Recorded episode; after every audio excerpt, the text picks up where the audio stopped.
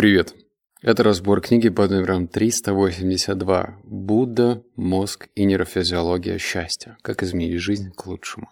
В этом подкасте тебя будет ждать 7 выводов, но сначала мы побухтим. А стоит ли тебе читать эту книгу? Я только что записал предыдущий подкаст и закончил я песню «Утки зовут», и у меня просто эта песня теперь не вылетает из головы, но я постараюсь быть серьезным. К вопросу, стоит ли тебе читать эту книгу. Я лично словил нехилый такой передоз подобной литературы. Э, внимательный слушатель моего подкаста обнаружит у меня очень много подобных книг, типа «Монах и счастье», «Монах, судьба», «Монах и деньги». Вот это слово «монах» меня очень долгое время триггерило и вызывало интерес. Сейчас я понял, хватит. Вот реально, я наелся и, кажется, уже не ловлю этот вайб монашеский, не ловлю какие-то новые выводы и ухожу в какую-то странную духовность. И еще один пунктик хочу тоже сказать. Во-первых, эта книга не очень хорошая. Ну, в смысле, она не вау. Она просто такая, типа, ок. Э, если ты никогда не медитировал, то она, наверное, вызовет у тебя интерес. Но этот бухтеж я хочу рассказать еще вот какую историю. В этот момент я наткнулся на документальный фильм под названием «Дикая, дикая страна». А, шестичасовой. Он про Ошу, может быть, когда-то слышал, индийский гуру. И, в общем, про то, как строилась эта секта. Что в ней происходило, во время, как они строили город, что в этом городе было, как они подклонялись этому человеку, у которого было в наличии 17 Ройс-Ройсов, дорогущие часы, личный самолет, личный вертолет, и вот это вот все я смотрел думал, капец, капец. У меня просто в голове не укладывалось, и я сейчас начал фильтровать. Фильтровать этих гуру, коих очень много – я не говорю, что это плохо. Просто мне бы желательно балансировать между материальным миром и духовным. И когда уходит перекос в эту сторону, типа «божественное просвещение», то я начинаю уже плеваться. В общем, это уже не по мне, сорян, с меня пока духовности хватит. Если что-то поменяется, я дам тебе об этом знать сразу. Мне достаточно. Вот сейчас достаточно. А теперь переходим к выводам. Читаю. Вывод номер один. Не раз, когда во время своего пребывания в Непале я корпел над записями нашей беседы, состоявшейся накануне. Ринпочи делал вид, это имя что засыпает или собирается выскочить из окна. Со временем я понял, что он просто потрунивал надо мной из-за того, что я так серьезно отношусь к работе. Самым непосредственным образом показывая, что для буддийской практики необходима определенная степень легкомыслия, ибо в первом учении, данной Буддой, по достижению просветления говорится, что если суть обычной жизни состоит в страдании, то самым действенным противоядием от него является смех, в особенности смех над собой. Каждая частичка опыта становится ярче, когда вы научитесь смеяться над собой.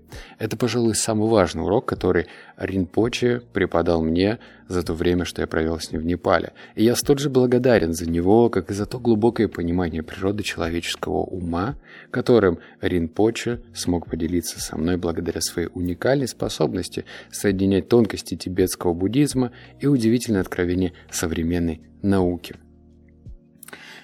Забавно, что в книге как бы сразу пишется «Это, пожалуй, самый важный урок». Самый важный урок – умение смеяться над собой. Ух ты! Книга вообще про что тут? Будда, мозг, нейрофизиология счастья, как изменить жизнь к лучшему. И на тебе здрасте, самый важный урок. Умение смеяться над самим собой. Я с этим согласен. То есть чрезмерная серьезность будет мешать. Когда ты считаешь себя ну, каким-то сверхчеловеком, что, мол, на твоих плечах какая-то здоровенная миссия вести людей за собой к просвещению, и при этом ты прям на серьезных щах это говоришь, постоянно действуешь так, то вряд ли что-то путное из этого получится. Потому что э, дышла нет. Ну, ты, типа, нужно же отток делать, приток, отток, приток, отток. И если ты весь такой серьезный, как, как выходить-то будет? Так что надо улыбаться, надо смеяться над своим собой, показывать свои уязвимые места и не бояться этого. Вывод номер два. На языке невролог... неврологии, неврологии, неврологии неврологии. Эта способность замещать старые нейронные связи новыми называется нейронной пластичностью. По-тибетски такая способность именуется лесу рунва, что можно примерно перевести как гибкость или податливость. Вы можете использовать любой из этих терминов на вечеринке и будете выглядеть очень умными. Смысл тут состоит в том, что на клеточном уровне повторяющийся опыт может изменять схему работы мозга. Вот такое вот какое. Почему стоит за... Вот какое почему стоит за тем, как буддийское учение устраняет привычки ума, ведущие к переживанию и страданию. Сейчас перед объяснением это я вставлю короткую ремарку. Я читаю комментарии, там один парень написал, которого я сразу забанил. Этот чувак постоянно сбивается. Не по мне канал, а отписка. И я прям такой думаю, блин, вот это я. Вот это я даю. Записываю все одним дублем и еще, блин, сбиваюсь. И не везде знаю, как правильно ударение поставить. Не все слова понимаю. Божечки, что я за дурында. Вот примерно такое у меня понимание пришло в тот момент. Вот. Теперь постараюсь объяснить этот вывод. Мне нравится то, что э, здесь про привычки. То есть, казалось бы, есть такие книги прикладные, типа «Атомные привычки», да, которые очень сильно любят книгу я имею в виду, и там э, ты готов услышать эту информацию. А здесь про буддизм, что у нас есть, значит, гибкость в уме или податливость, и что мы можем, ну, в любой момент перестроить наши те или иные привычки, и это офигеть как круто. Ну, потому что здесь тоже есть определенный отклик, то есть вере в понимание того, как устроен наш мозг. И если ты вот прям серьезно считаю, что, что что-то в твоей жизни невозможно убрать. Вот ты куришь с пяти лет, вот, вот ты еще в школу не успел пойти, у тебя в зубах уже, в молочных зубах была вставлена сигаретка Беломор канал, и ты куришь по сей день, и что ты, бедненький, несчастный, не можешь бросить эту привычку, потому что у тебя на генном уровне это написано «не бросать курить», то ты ошибаешься. Потому что у нас есть гибкость и податливость, да? Да. Вот номер три. К примеру, во время поездки, читаю, в канадскую Нова-Скотию я побывал э, в обители для уединения, находявшейся совсем рядом с океаном. В тот день, когда я приехал, стояла замечательная погода. Небо было безоблачным, а океан таким глубоким, прозрачным и синим, что на него было приятно смотреть. Когда я проснулся на следующее утро, океан выглядел как густой грязный суп. Я недоумевал, что случилось с океаном? Еще вчера он был таким прозрачным и синим, а сегодня вдруг помутнел. Я спустился к берегу и не обнаружил никаких явных причин этой перемены. Ни в воде, ни на берегу не было никакой грязи. Затем я взглянул на небо и увидел, что оно затянуто темными зеленоватыми облаками. Я понял, что цвет облаков изменил цвет океана. Внимательно посмотрев на саму воду, я увидел, что она по-прежнему была чистой и прозрачной. Ум во многом подобен океану. Его цвет меняется изо дня в день, мгновение за мгновением, отражая мысли, эмоции и прочее, проплывающее, так сказать, над головой. Но сам ум, как и океан, никогда не меняется. Он всегда чистый, прозрачный, независимо от того, что он отражает. Ай, метафора красивая, красивая. Нам это можно с тобой сделать в любой момент времени, даже если у тебя под боком нет океана. Может быть, у тебя морешка есть, и ты живешь в Сочи, ну или где-то вот в этих прибрежных городах. А может, у тебя речка вонючка рядом. В ней тоже, кстати, можно иногда что-то разглядеть прозрачное. Это прям можно проверить. Сходи к этой речке вонючке, когда светло, ярко, солнышко красивое светит, и когда небо затянуто тучами. И ты обнаружишь, что так и есть. И помни, что эта метафора она как бы прикладная, ее можно точно так же использовать к твоему уму. То есть твой ум, он как бы один, вот он у тебя есть, да, но при этом мысли, которые у тебя проплывают, как эти облачка, они могут поменять ощущение, что твой ум другой. Вот если у тебя негативные мысли, ты говоришь, ну что за ум у меня такой, хотя странно себе представить. Я Игнат, мне 42, и я говорю, что за ум у меня такой. Нет, наверное, так не бывает. В общем, если ты начинаешь гневаться и считать себя каким-то не таким, то помни, что с головушкой у тебя все в порядке. Это все твои мысли. Единственное правильное решение это будет от этих мыслей уйти. А еще хорошим действием будет возможность поставить лайк в Телеграме. Вот ты слушаешь где? Там есть кнопка лайк. Вот на нее нажми, пожалуйста. Я не знаю, что будет, но если ты нажмешь, будет много лайков, возможно, что-то будет. Вот номер четыре. Если посмотреть на наш опыт с точки зрения времени, то можно сказать, что столы, стаканы с водой и прочее действительно существуют во времени, но только в относительной перспективе.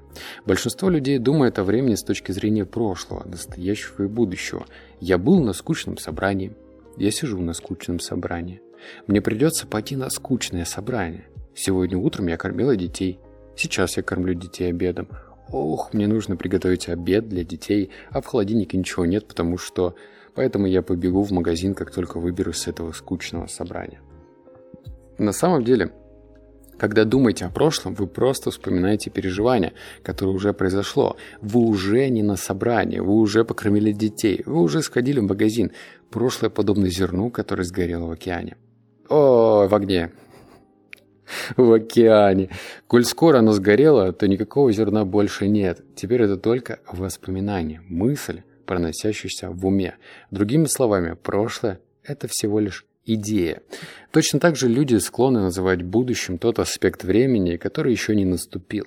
Вы не говорите о дереве, которое еще не посажено, как о конкретном живом объекте, поскольку у вас нет контекста для такого разговора. Вы не говорите о детях, которых еще не зачали, так же, как вы говорите о людях, с которыми имеете дело здесь и сейчас. Поэтому будущее – это тоже просто идея, мысль, проносящаяся в уме. Секунду. Мы можем даже с тобой провести тест. Я вот что хочу сказать. В самом начале я сказал, что очень много мыслей повторяется. То есть вот в этих книгах про монах, про духовное просветление и так далее. И вот прям тот вывод, который очень сильно перекликается с прошлым разбором книги моментом сейчас. Там про это пишется по-другому. И вот у меня к себе вопросик. Какой из вариаций момента сейчас, то, что будущее и прошлое – это всего лишь иллюзия, тебе понятны? Вот в том разборе или в этом? И хочу тебя остановить. Ну, то есть, смотри, здесь нет правильного ответа. Здесь ответ кроется в том, а какой из примеров тебя торкает. Вот знаешь, как чтение устроено? Меня там иногда в комментарии пишут, как ты так читаешь много? Да я читаю нормально. Просто я стабильно это делаю.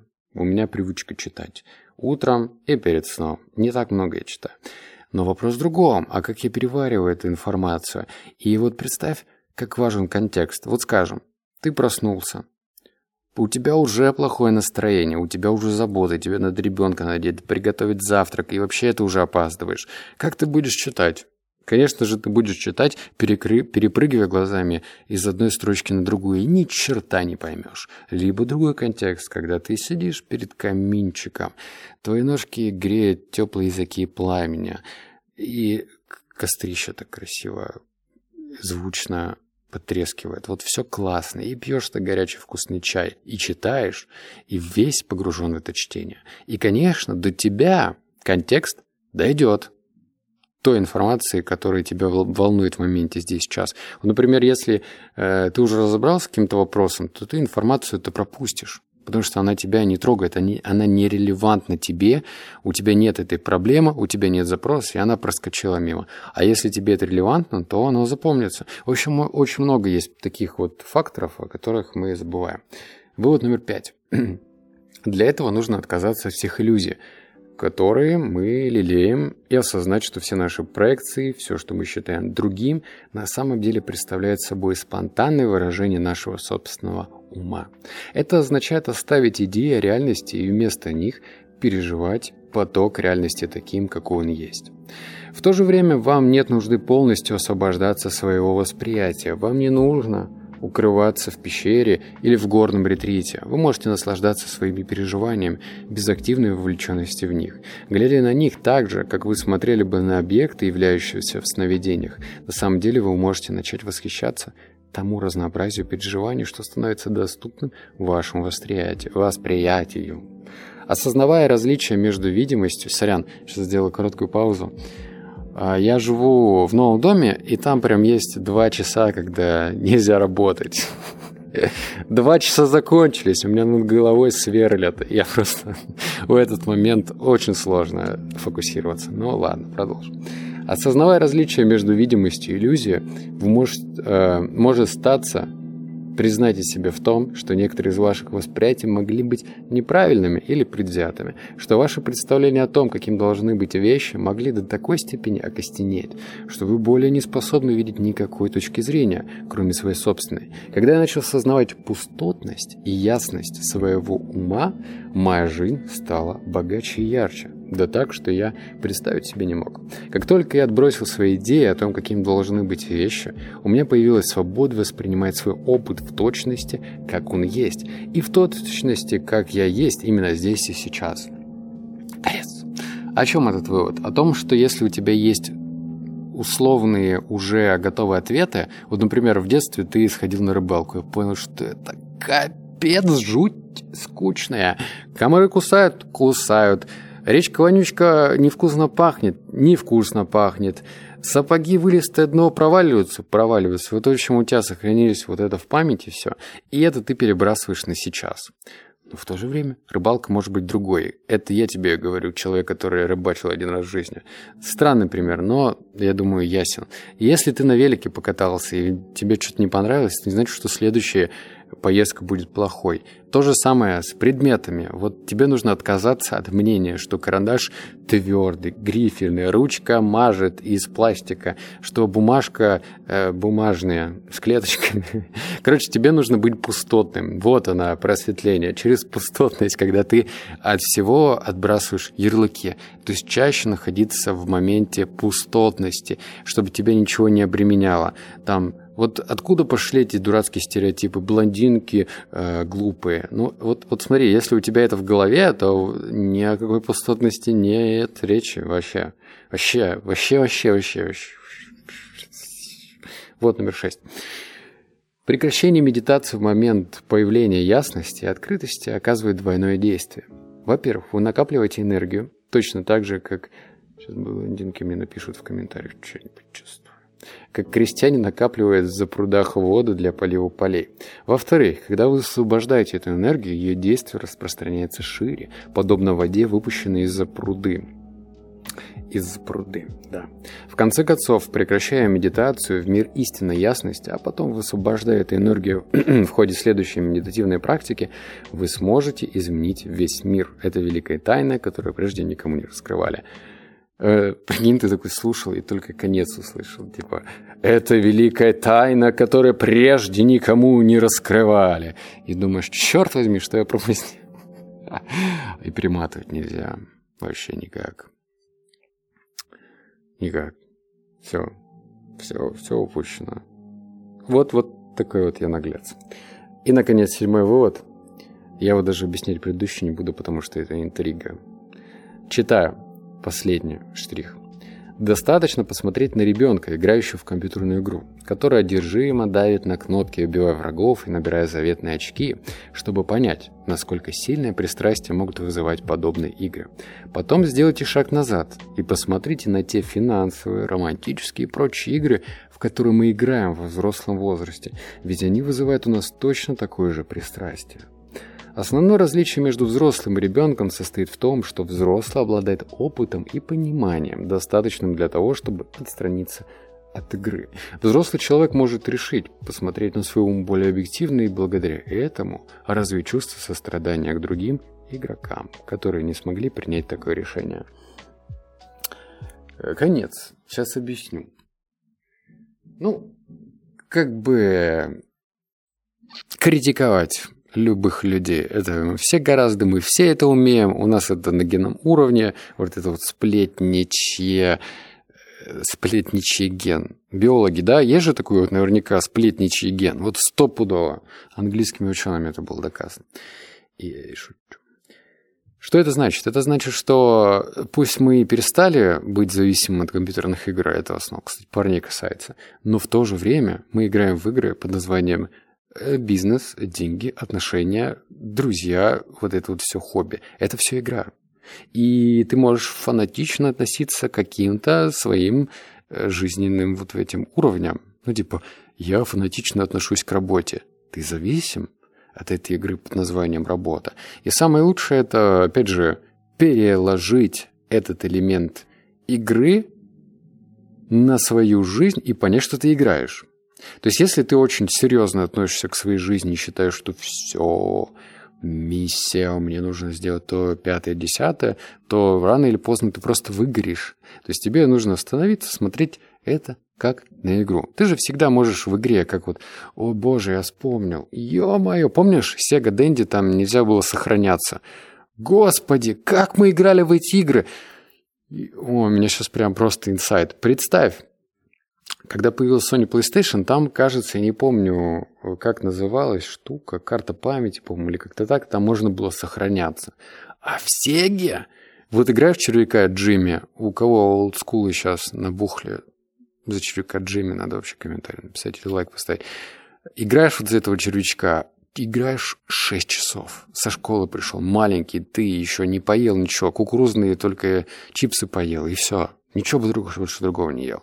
Играешь, у тебя уже капилляры лопнули, а потом приходит твоя мамка, видит, что ты играешь, и уроки не сделал, и выключает твой Sega Dendy, Dendy Seku. И что делать-то? На следующий день заново начинание. И этой нету возможности сохраниться. К чему это говорю? К тому, что если ты будешь проще относиться к отдельным аспектам своей жизни и помнишь, что ты можешь сохраниться, чтобы восстановить свои капиллярчики на глазах, выдохнуть, и на следующий день заново, с новыми силами, то будет проще. Не усложняй, не усложняй. Все, червячки Джимми. Я пошел, обнял, поцеловал, заплакал. А, и помню, что лучший вывод тот вывод, который зафиксирован. Когда ты что-то пишешь в комментарии, внизу комментарий включи, написал комментарий, пожалуйста. Очень я ждать тебя в комментариях. Э, люблю э, только эти комментарии, которые пишут инфопродюсеры, эксперты. Не люблю комментарии такие. Не удаляю комментарии, банит такие комментарии и удаляю. А потом баню. Обнял, поцеловал, заплакал. Услышимся в следующем подкасте. Пока.